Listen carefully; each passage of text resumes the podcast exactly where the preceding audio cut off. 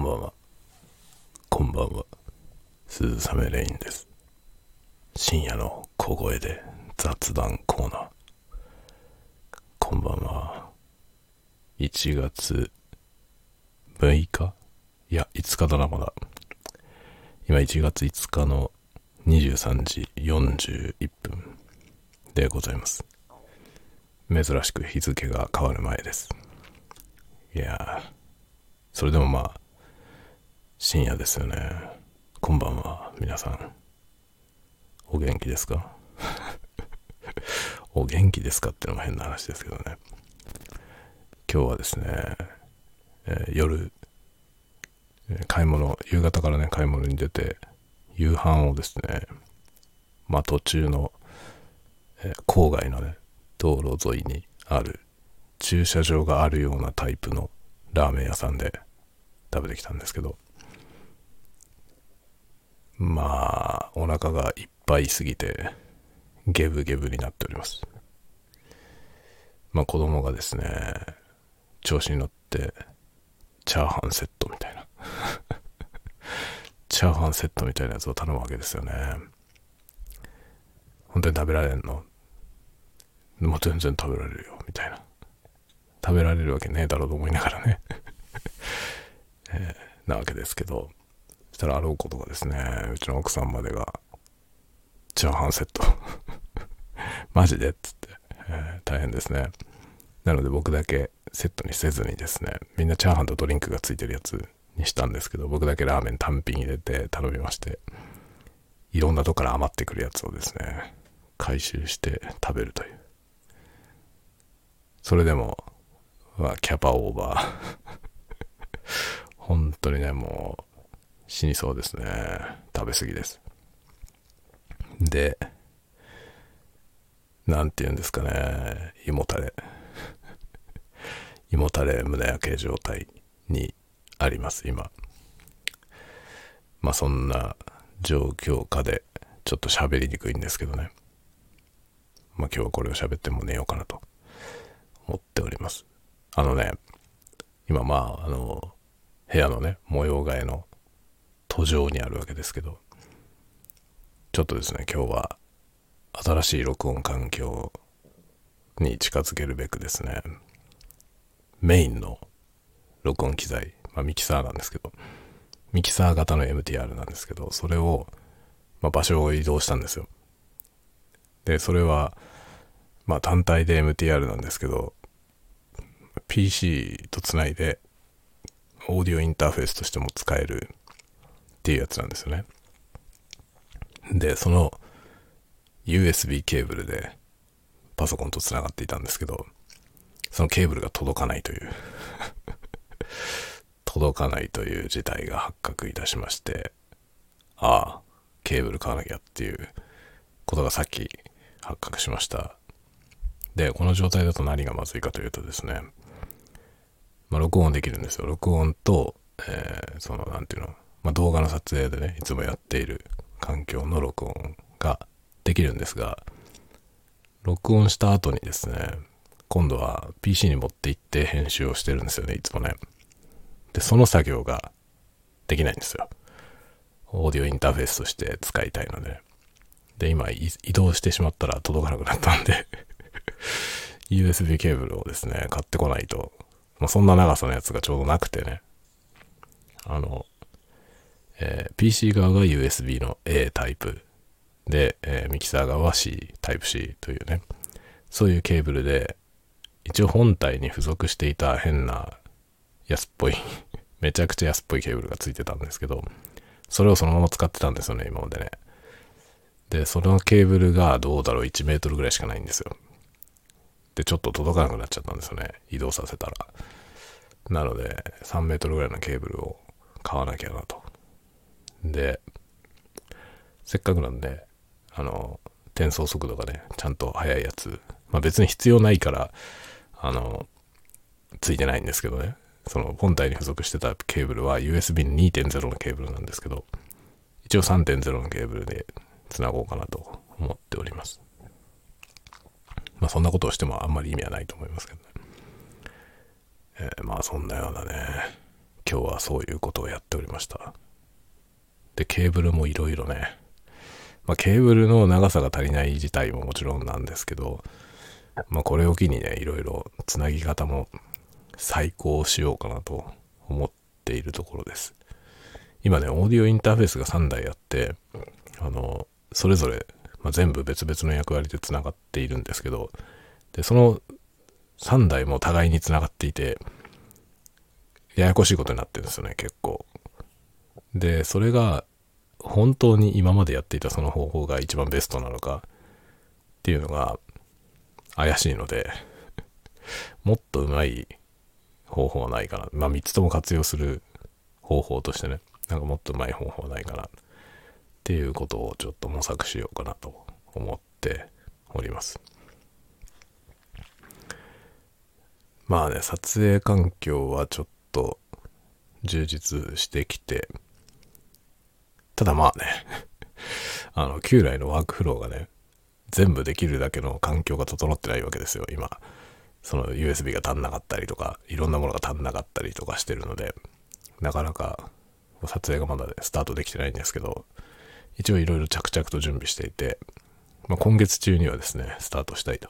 ちょうど1周年、あの、チャンネルがね、1周年になるんで、えーそのタイミングではスタートしたいなと思っ、1周年記念ぐらいの何かをやろうかな、と思っております。ちょっとね、まあいろいろ考えていることはあるんですけど、なかなかね、いっぺんにはいかないですね。意外とね、その、機材の位置を移動するのがね、意外と大変なんですよ。結構ガチガチにくっついていて、で、ケーブルとかもね、割と余裕がない状態でセッティングされていて、もうちょっと余裕を持たせたらいいなっていう 若干思いましたね。レイアウトを変更する可能性はありますからね。ただね、変更しないんであれば、最低限の長さでやった方がいいんですよね。まあ、まもちろん多少の遊びは必要ですけど、あの、極端に長すぎるケーブルとかは、まあ、煩わしいのもあるし、あの、無駄に、こう、伝送コストがかかるので、まあ、要するに音質が劣化したりとかね、ノイズが乗ったりとかっていうその要因になりやすいわけですよね。ケーブルが長いってことは。だから必要最低限になっているのがベストではあるんですけど、あまりにも必要最低限にしすぎていて、ちょっと位置を変えようと思ったら、あれも届かない、これも届かないみたいなことに今、なっています。ちょっとね、さすがにやりすぎたかなと思ってますね。一部屋のね、同じ一部屋の中なのに、こんなに融通が効かないんだなって、ちょっと思いました。まあ、いろいろね、環境を改善していこうと思っております。まあ、今だから、このタワゴトークのね、えー深夜の小声雑談も、えーまだ旧来の環境で撮っていますが、近々これは新しい環境に移行しようと思っています。そしたら多分ね、この、なんていうの、机に物を置いた時に音がガーンって響くっていう、この現象はなくなると思うんで、幾分やりやすくなると思いますね。なんか飲み物飲みながら喋るから、どうしてもね、このグラスを置くじゃない？でも グラス置くためにガヒーンって言うから、これをなんとかね、したい。まあ、これは改善すると思います。近々、近々改善するはずですね。今日はね、ちょっと今から飲み物飲もうと思います。これをだよ、今日は。よいしょ。よいしょ。この間のやつ。ジンスパイア。これをですね、今日はトニックで割ってみようと思います。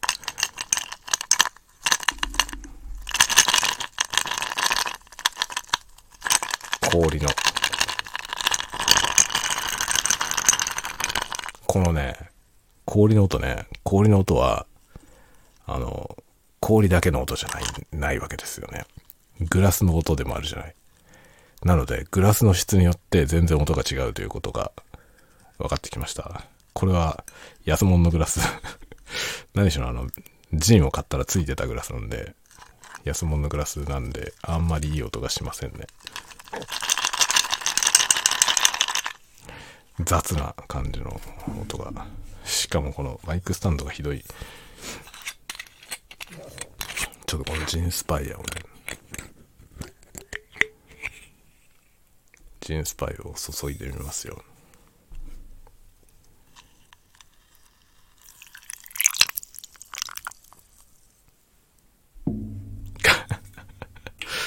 ガーンもうこれがね、これで台無しだよ。よいしょ。で、このね、トニックウォーターで割ってみる。あのね、正直なところ、これで割っても美味しくないだろうなと思ってるよ。僕の予想としては、あんまりいけてないことになるんじゃないかなと思ってます。でもまあやってみようと思うよ。何で割ったらうまいんだろうっていうのがわかんないので、この酒。まあ、一応ジンって書いてあるからさ、ジンスパイア、スパイアされてるけどジンだって書いてあるんで、じゃあジンみたいな飲み方をまずは試してみようかなと。っていうのとね、まあ手元にトニックウォーターはいっぱいあるから、それだなっていう。ひで。今もね、結構気を使っておいたけどダメだね。よいしょ。ちょっとこれを飲んでみましょう。ジンスパイアトニック。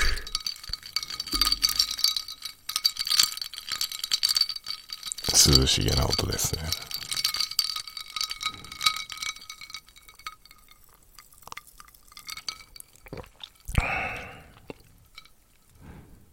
ああ、ああ、うん？あのね、意外と、意外となしでもない。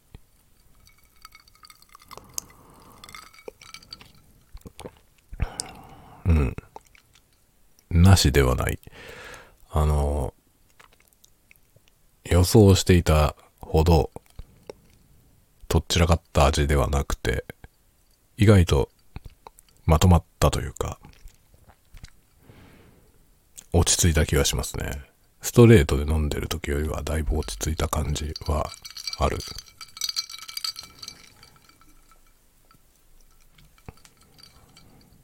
まあ、トニックウォーターのね、クォーターの力っていう感じはしますけどね。まあ、もともとのね、このジンスパイアっていうお酒の持っている、その、独特の香りがね、まあ、前前回喋りましたけど、昆布みたいな 昆布みたいな香りなわけよね。それはね、それはそれは主張が強いんだよ。なので、何やっても多分ダメだろうね。もしかしたらコーラ割りとかはいいかもしんないね。コーラぐらい強力なやつでやれば、まあ何割ったってコーラ割りにするとさ、コーラになるじゃない。そうすれば、いけるような気がしますけど。もはやカクテルじゃないよね、そりゃ。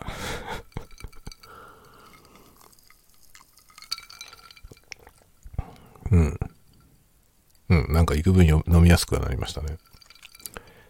だけど正直ジントニックの方が絶対美味しいんで、このジンスパイアってお酒は、どうやって飲めばいいのか、正直よくわかりませんね。ああ、もしかしたら、このお酒の公式ページとかにおすすめの飲み方とか書いてあるのかな後で調べてみよ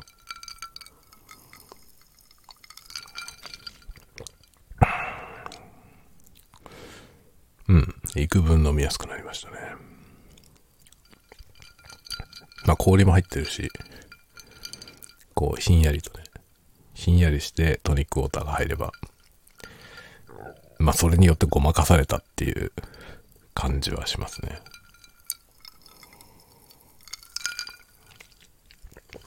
うん。悪くないんじゃないでしょうか。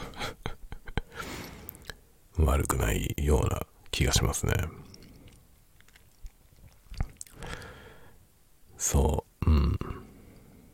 そうそう、今日はね、あの、家具屋さんに行ってきたんですけど、椅子をね、一個買ってきました。今回買ってきた椅子は、あのね、なんて言えばいい。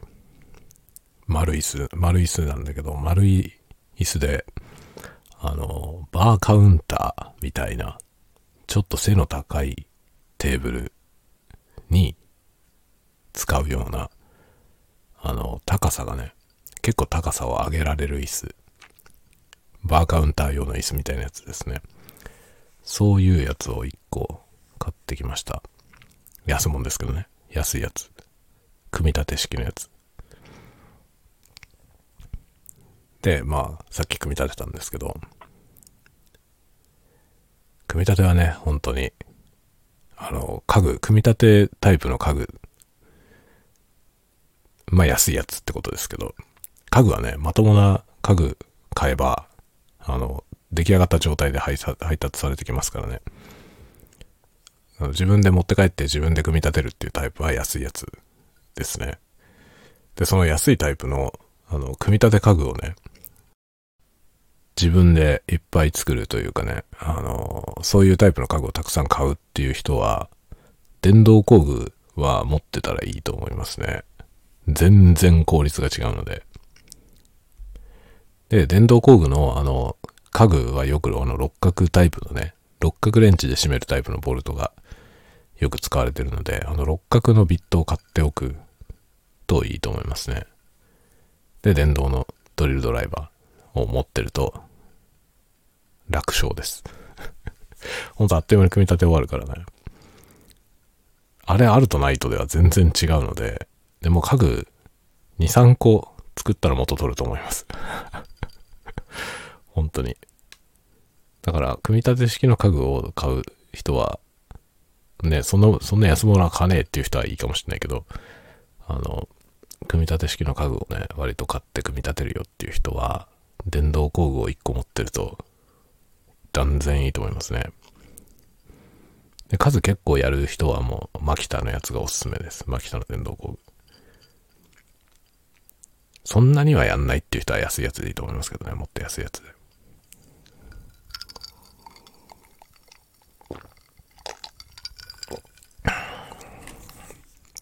僕はマキタの、マキタの家庭用のラインのやつを使ってます。すげえ便利。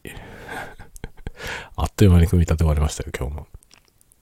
まあ、椅子ぐらいはね、本当に瞬殺ですね。椅子とかカラーボックスみたいなやつは本当にあっという間にできますね。この間あの、でかいシェルフを組み立てたんですけど、それは結構大変でした。でもまあね、まあ電動ドリルあると一発で終わりますね。今日はね、そんな椅子を買いました。椅子とね、あと何買った？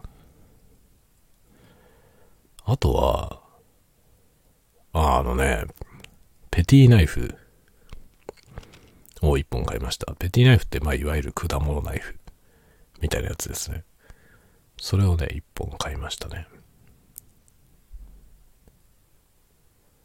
あの、なんだろう、グリップの部分まで全部ステンレスで、あの、継ぎ目がないやつ。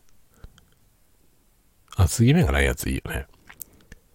あの、壊れる要素が少ないのと、で、継ぎ目がないんで、その間に、こうなんていうの、カビ生えたりとかしにくい。まあ、そこに水分が溜まって乾きにくいから、あのカビたりするわけですよね。だそれが起こりにくいので、まあ、衛生的にもいいですよね。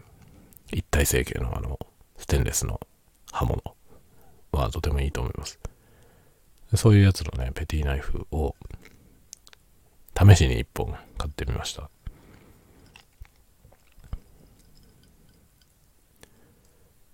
何に使うのっていうと、リンゴを剥きます。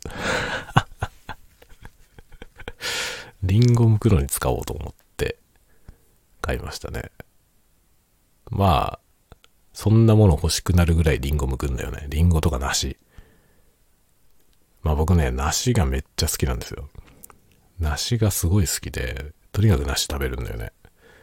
で、リンゴは、梨の代わりに食べるの。リンゴ農家の人に謝った方がいい気がしますけどね。梨の代わりじゃねえって言われそうですけど、全然違うものだと思うんだけどね。雰囲気が近いでしょ これもなんかいろんなところから怒られそうですけどね。で梨ってさ、梨は、まあ僕は梨が大好きなんだけど、梨ってすごい限られた時期しか食べらんないんだよね。売ってないじゃない？普段。あの、普段はね、売ってるけど高いとかじゃなくて、梨ってないよね？普段ね。ある時期しか出てこないじゃない？まあ多くの果物はそうですけど、大きいとこ行くとね、例えばスイカとかも年中売ってるところもあるじゃん。真冬でもさ、スイカのめっちゃ高いけど、売ってる店もあるけど、梨ってないよね。まあもしかしたらね、どっかに年中梨売ってる店あるかもしれないけど。まあ梨がね、大好きなのよ。あとパイナップル。全然違うけど、パイナップル大好きで。パイナップルは常夏の国の食べ物なんで、年中売ってますね。常夏の国から年中輸入してるから。まあそもそも全部輸入だからね。大体フィリピンとかですよね。パイナップルってね。パイナップル美味しいよね。僕パイナップル大好きなんだよな。で、コスパがめっちゃいいよね。パイナップルってめちゃくちゃ安いじゃないめちゃくちゃ安いけど、なんだろうね、あの、値段の割に、ボリュームあるじゃないなんか安い、もう本当に安いよね。なんか、結構大量に入ってても、あのカットパインとかでね、大量に入ってても結構安いじゃない他のフルーツより圧倒的に安いですよね。で、丸ごと買ってもさ、見た目もすごいゴージャスなのに、安いですよね。でも、丸ごと買うとめんどくさすぎるので、丸ごと買うのはおすすめしませんね。あの、くり抜いてあるやつを買うのがいいと思います。丸い輪っかになってるやつ。あれをさ、一発でくり抜く機械もあるんだよね。そういうパイナップルをくり抜くための器具売ってるんですよ。それを買おうかと思うぐらい好きだよね、パイナップル。パイナップルはね、いくらでも食べるんだよな。大好きです、本当に。で、パイナップルは安いからさ、買いやすいんですよ。安いし、年中売ってるからね。でも梨はね、梨は高いし、なんかあんまり売ってないっていうね。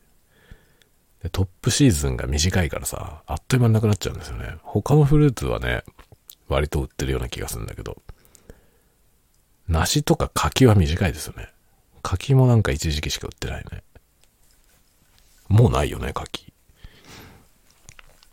柿はなんかちょっと前に秋口に売ってましたけど、あっという間なくなって。で、冬のものは割と売ってるよね。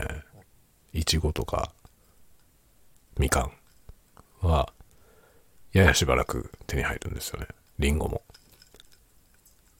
ただりんご食べるよ。なわけよ。梨は手に入んないから。それでりんごをね、剥くのに、ナイフが欲しいなと思ったわけ。いつも包丁でやってんだけど、今までね、ずっと包丁でやってたんですけどね、ナイフ欲しいなと思って。で、リンゴ剥き用にペティナイフ買いました。わざわざリンゴ剥き用にナイフ買うほどリンゴを食べるという、そういう感じですね。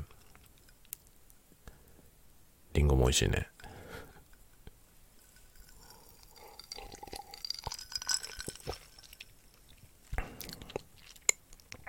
まあね、あの、フルーツ、フルーツは全般好きなんですけど、柑橘とか大好きなんですけど、唯一ね、バナナだけは食べらんないのよね。まあ、食べらんないことないけど、バナナはよほどのことがないと食べませんね、僕は。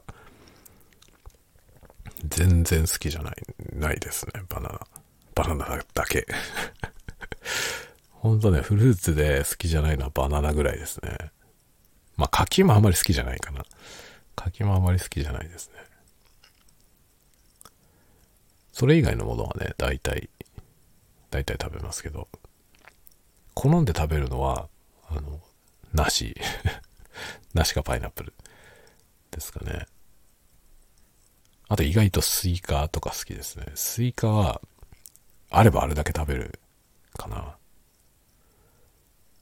夏休みになんかめちゃくちゃ食べましたね、スイカ。子供よりたくさん食べた。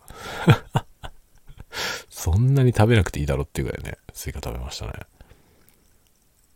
スイカもね、大好き。何しろ水分が多いやつが好きだね。あの、なんだろう。柑橘類とかね。柑橘類はさ、もうすごいじゃない、水分が。まあ、だから絞ってジュースになるやつが好きだね。これわかりやすいね。絞ってジュースになるやつの果物が大体好きです。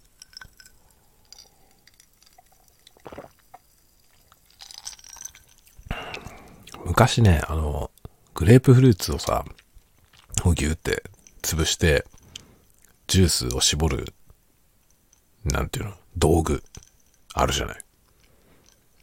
それを持ってた。あれどこやったんだろうあれどこやったんだろうな。北海道に引っ越してくるときに手放したのかな。誰かにあげたのかな。なんか持ってたはずなんだよな。ないんですよね、手元に。今ないんだけど。あの、グレープフルーツを絞る機械持ってましたね。ま、機械って言っても自分でね、手動でやるやつですけど、レバーをグーってこう、引っ張って、レバーを手前に倒して、ギューって押しつぶすと、ジュースができるやつ。ジュースができるって言ったってただ絞ってるだけなんだけど、まあ、グレープフルーツでね、半分に切ったやつで作るやつ。それを持ってましたね。めちゃくちゃ贅沢なグレープフルーツジュース。濃縮還元とかじゃない100%ね。果汁100%。文字通り果汁100%。で、グレープフルーツ絞ってね。それ飲んでましたね。めちゃめちゃ美味しいよね。グレープフルーツ美味しいよね。グレープフルーツのね、あの独特のなんていうのかな。あの、柑橘のね、爽やかな感じに、ちょっと苦味みたいなのがあるじゃない。えぐみっていうか。あれがいいよね。グレープフルーツ。グレープフルーツってあれがあるからいいと思うんだよね。100%グレープフルーツジュースは濃厚だよね。すごくね。文字通りのグレープフルーツただ絞っただけのやつ。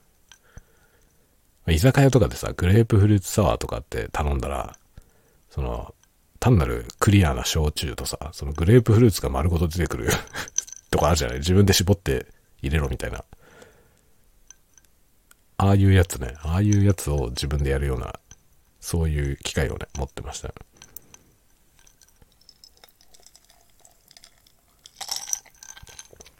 あんなもんなんで買おうと思ったんだろう。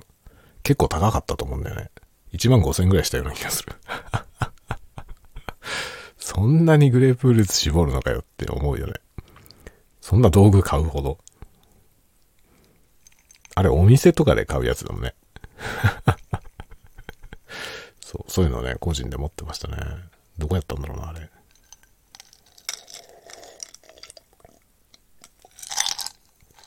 うん、美味しい。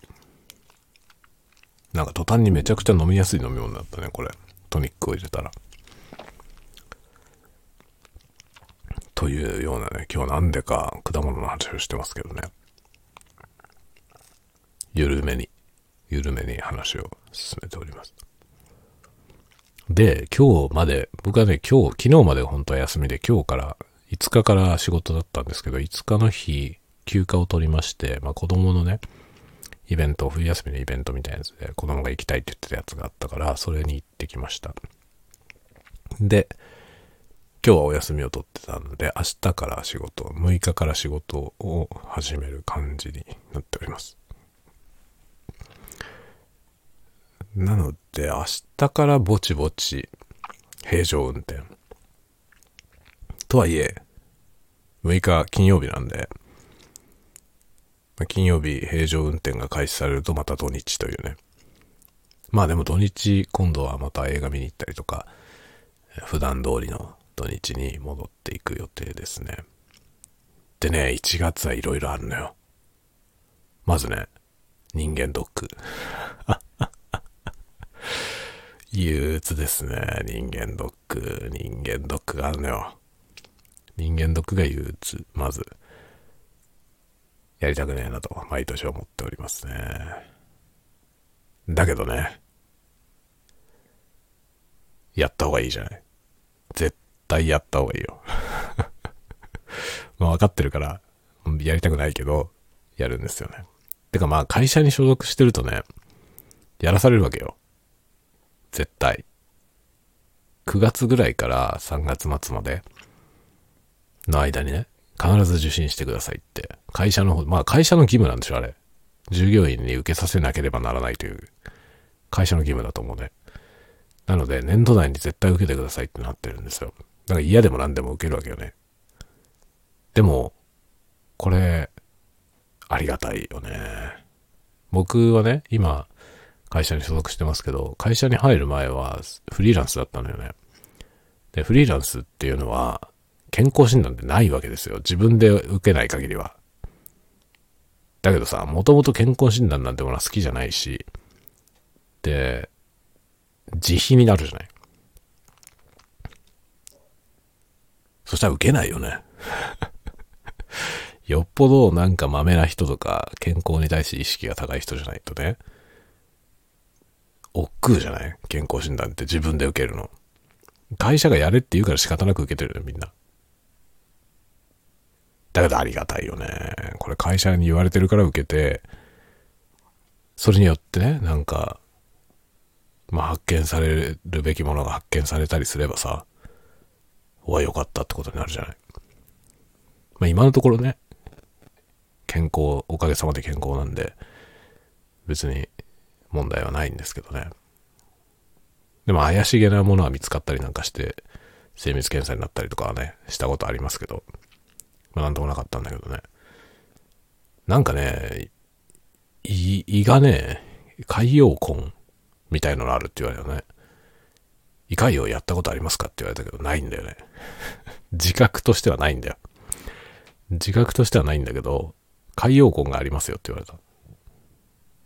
で、それがなんかバリウムでやった時に移って、精密検査って言って胃カメラ飲まされて、で、胃カメラで調べたら海洋根だったって言われたのよね。で海洋根って何ですかって聞いたら胃潰瘍になったやつが治った後って言われて、ええと思って、胃潰瘍なんてなったことないっすよ。知らないうちになってたんじゃないって言われて。治療とかも何もしてないんだけど、胃潰瘍になってて、それが勝手に治癒して、その治癒した名残が残ってると言われたね。みたいなことがありましたね。まあね、そういう感じで人間ドック毎年受けてるわけですよ。まあ会社で受けるやつは普通の健康診断なんだけど、人間ドックはね、あの、自分で受けたい人は自分で勝手に予約して行けってなってて、で、その、かかる費用の部分的に会社の憲法からね、出る。部分的になんですよ。で、差額は自腹っていう感じで、だいたいね、半分弱ぐらい。40何パーセントかぐらいは多分、憲法から出るのよね。で、自腹が残り半分くらいで、だいたい毎年1万6千円くらい自分で払ってるね。1万6、7千円自分で払って、受けてますね、人間ドック。ただね、自分のその体感のね、その健康度合いっていうのは、ずっと変わんないんですよ。ずっと元気なのよ、僕。20代の頃からずっとね、元気なんですけど、40過ぎて、年齢がね、40歳過ぎて、もうね、人間ドックで出てくるその数値が急激に悪くなりましたね。自分の体のペースは何も変わってないんですよ。全然気分的に何も変わんないし、体調もどこも悪くないし、元気なの。なんですけど、血液検査とか尿検査とかの値が全て悪化して、だから僕ね、39歳、40歳ぐらいまでは、あの、判定がね、全部 A だったんですよ。全部 A で、どれも、どこにも問題がなかったんですよね。それが B とか C とかが出てきました。でも生活スタイルも何も変えてないし、自分の体感としても何にも変わんないんですよ。自分でどっか調子悪かったりとかは一切ないの。ないんだけど数値は悪化してるんですよね。これが老化ってことかって、ちょっと思いましたね。あからさまに数値が悪くなってるんだよね。で、B とかね、C。で、必ず問診があるじゃない。あの、先生、お医者さんの先生と話すっていうのがね、その健康診断の一番最後にあるんですよ。その日いろんな検査をしてきて、最後に問診、先生と話すみたいな。で、先生と話すときに、まあ血液検査のここの値が悪いとか言われるんだけど、それはじゃあどうしたらいいの？何すればいいんですかっていうと、まあ年齢的なもんだから、別に いいと思う。何にもしなくていいと思う。っていう感じなのね。だから、食い物でね、気をつけろとか、の、生活に気をつけろとか、言われないわけですよ。何にも。逆に、まあ、対処のしようがないと。年だからしょうがないと。って言われることになってきてね。そうなのかと。年を取ってくると B とか C が当たり前になっていくのかと。ちょっとね、切ないですね。あからさまになんか体が衰えているんだなと。数字で見せられる感じ。まあ多分スポーツとかやってる人はね、きっともっと自分で気がつくんだと思うんですよ。今までできていたことができなくなるとかってことあると思うんですよね。同じペースで動けないとかね。反射神経が鈍っているとか、自分でいろいろ感じることあると思うんですけど、僕はそもそも、普段、そういう、なんていうのかな、身体能力が必要とされるようなことを一切やらないから。だから何もわかんないよね。自分が衰えててもよくわかんないです。衰えが一番わかるのは目。目はひどいね、老眼が。まあ、老眼が入ってきて、何にも見えないですね。この間ね、あの、ツイッターでね、年始で、あの、なんか漢字がさ、ぐわっていっぱい書いてあって、画像でね。で、その中で、最初に見つけた3つがあなたの今年のキーワードですみたいな。その漢字がいっぱい並んでる中でパッと見て目についたその熟語のね、その最初に見つけた3つがあなたのキーワードですみたいなやつが流行ってたんだよね。で、割と結構ね、あの、僕のタイムラインでも、それやってる人が結構いて、お面白いと思って、よし、やってみるぞと思って開いたのよ。そしたらね、字が読めないんだよ。スマホでね、スマホでみんながやってるからさ、パッと見て、開いてみたの、画像。そしたらそこに漢字がいっぱい並んでんだけど、見えないのよ。ディテールが。だから、最初に目についた3つも何もないわけ。熟語も何もそもそもそも漢字が見えない。全部黒い丸なんですよ。ギュギュギュっていう状態のやつがぎっしり並んでて、うわ、何も見えねえっつって。目についた3つも何もないんだよ。熟語が読めない。終わりっていう 最高でしたね。笑っちゃいましたね。なんか今年のキーワードないよ。なんだよ、読めなかったわと思って。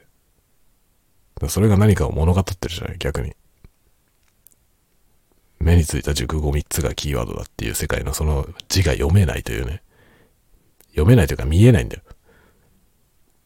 すごいよね。この、なんていうの。土俵に乗ってない感じ。そもそもフィールドが違う感じ。いいですよね。全くルールの通用しないところに生きてる感じがしますよね。だって最初に目についた熟語3つって言われてるのに。見えないんだもん。字が。それは論外じゃん。そもそも。見えないってなんだよっていうね。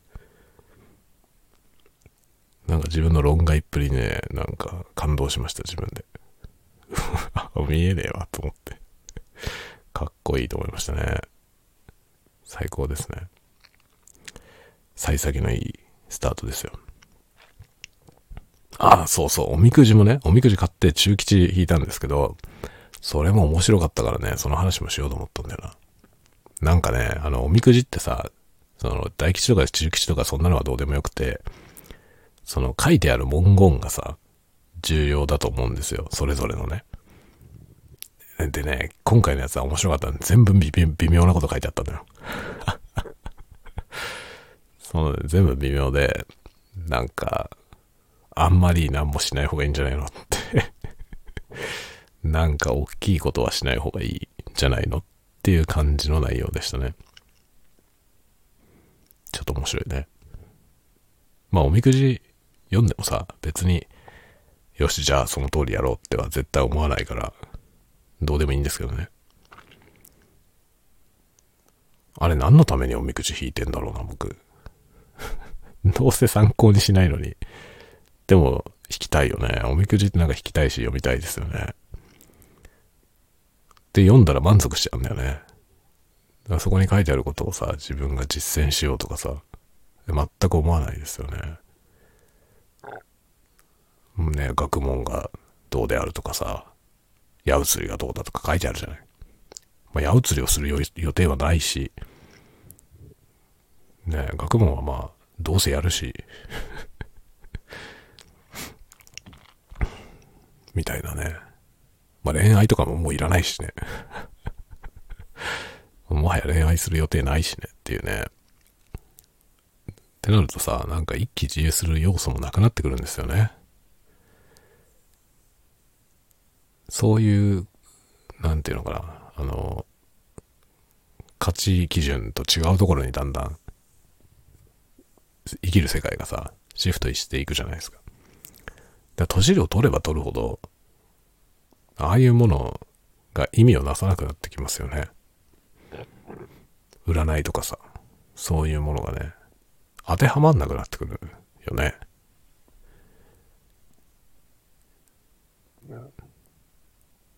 なんか当てはまるものはね、全部健康のことだけだよね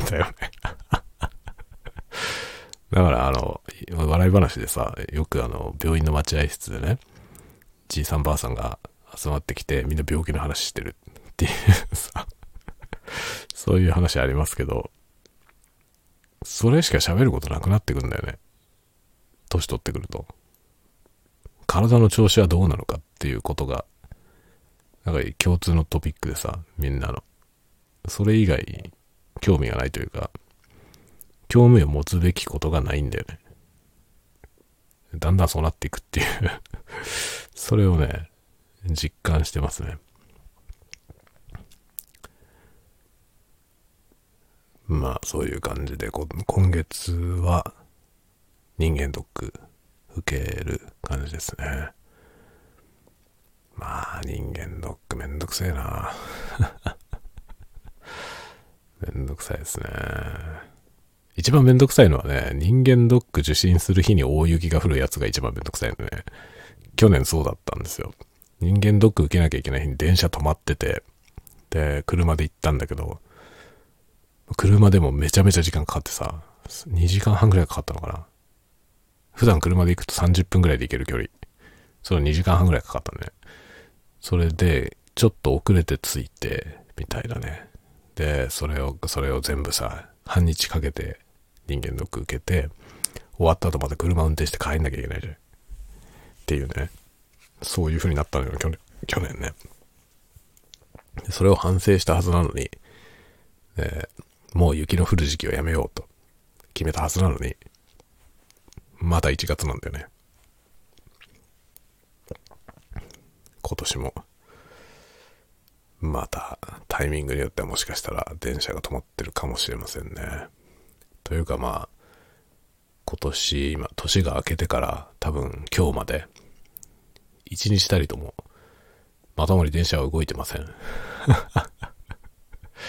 多分、あの、始発から終電までちゃんと、あの、ダイヤ通りに運行できた日は一日もないんじゃないかな。1月1日から今日まで。ないと思います。今日もなんか3本に1本ぐらい運休してたしね。これいつ平常運転になるんでしょうか。映画に行けなくて困ってます。1月4日に見るつもりだった映画が見れてないんだよ、まだ。で、明日は仕事なんで、明後日7日の土曜日に見に行こうと思うけど、もう7日あたりで見れないともうやばいんだよね。そろそろ間に合わないんだよ。原稿書かなくちゃいけないんでね。っていうね、そういう事態が起きておりますね。まあそんないろいろが年始早々1月はだからいろいろ いろいろ大変ですで1月の2626日にベッドが届くんでそれを入れて模様替えが一段落しますけどそのベッドを入れるところが一番でかい話なのでそこの前後が大変なんだよね今僕の部屋にある巨大な机をばらして外に出さなきゃいけないんだよね。それがね、ちょっと狂気の沙汰ですね。できる気がしない、そんなこと。だからもう26日、当日は僕休みを取ってるんですけど、前の日も休みにしないと無理かも。ちょっとね、前の日からやらないと無理な気がすんな。前の日だから午後休とか取ろうかな。っていう感じですね。半日休みにして、机ばらして外に出すっていうミッションをやらなきゃいけないですね。